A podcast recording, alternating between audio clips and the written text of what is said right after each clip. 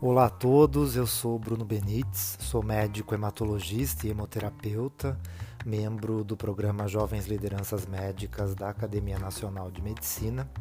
e atualmente sou um dos médicos assistentes do ambulatório de hemoglobinopatias do Hemocentro da Unicamp e também coordeno a divisão de medicina transfusional desse mesmo Hemocentro.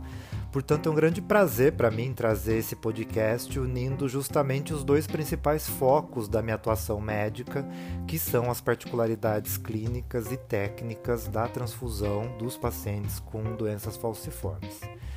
É importante nós termos bem claro o conceito de que, apesar de estarmos lidando com uma doença caracterizada por anemia e hemólise, nem todo paciente com anemia falciforme tem indicação de transfusões de forma crônica.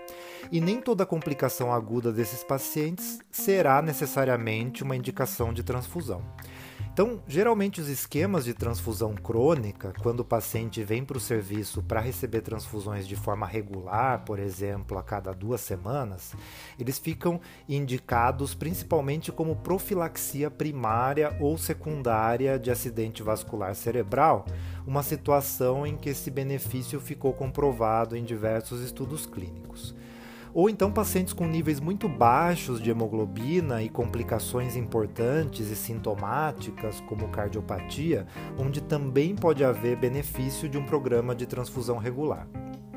No caso de pacientes atendidos no pronto-socorro, nós sabemos que a principal causa de busca pelo atendimento de urgência são as crises vasoclusivas simples, que são tradicionalmente manejadas com analgesia, na maioria das vezes com opioides, devido à intensidade da dor, além de hidratação e tratamento das causas desencadeantes. Nesse cenário, fica indicada a transfusão apenas quando há complicações associadas ou evolução para situações mais críticas, como, por exemplo, a síndrome torácica aguda, onde a vasoclusão atinge a circulação pulmonar e, com isso, potencialmente levando o paciente à insuficiência respiratória aguda. E nessas situações agudas, os pacientes eles podem ser transfundidos de duas formas: o que nós chamamos de transfusão simples ou outra modalidade que nós chamamos de transfusão de troca. Então, a transfusão simples seria aquela que nós apenas infundimos a bolsa coletada de um doador, com o objetivo único de corrigir os efeitos da anemia e melhorar o transporte de oxigênio para os tecidos, como nós faríamos para qualquer outro tipo de paciente. Já na transfusão de troca, aqui a ideia é trocar as hemácias falsizadas por hemácias normais de um doador de sangue com o objetivo de reverter a vasoclusão, como no caso da síndrome torácica aguda que nós comentamos agora há pouco, ou do próprio AVC. Então aqui eu além de transfundir esse sangue normal, eu também retiro as hemácias falsizadas da circulação, por isso o nome de troca.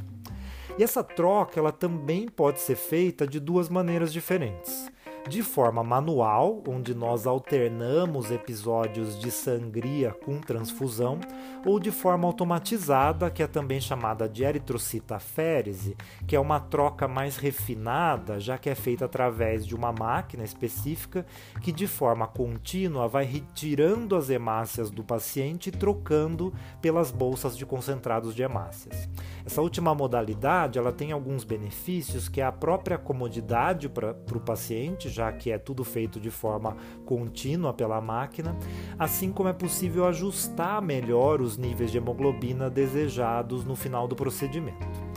E eu gostaria de finalizar essa conversa com alguns detalhes técnicos também sobre a escolha das bolsas desses pacientes, que é muitas vezes um grande desafio para o banco de sangue. Isso porque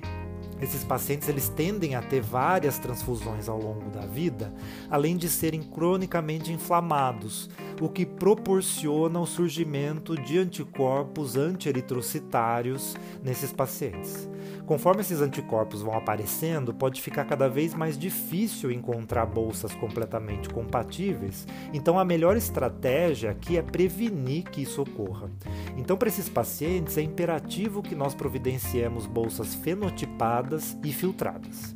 Fenotipadas seriam as bolsas com fenótipo mais próximo possível do do paciente, ou seja, testada para antígenos além daqueles dos sistemas ABO e RH, e filtradas com o intuito de retirar da bolsa os leucócitos do doador, que iriam aqui atuar como células apresentadoras de antígenos, propiciando a formação desses anticorpos pelo paciente. Então, diante de todas essas especificidades clínicas e técnicas, o ideal é que esses pacientes sempre sejam avaliados em conjunto com o hematologista e a equipe do banco de sangue, para que essas transfusões, quando necessárias, transcorram da forma mais segura possível.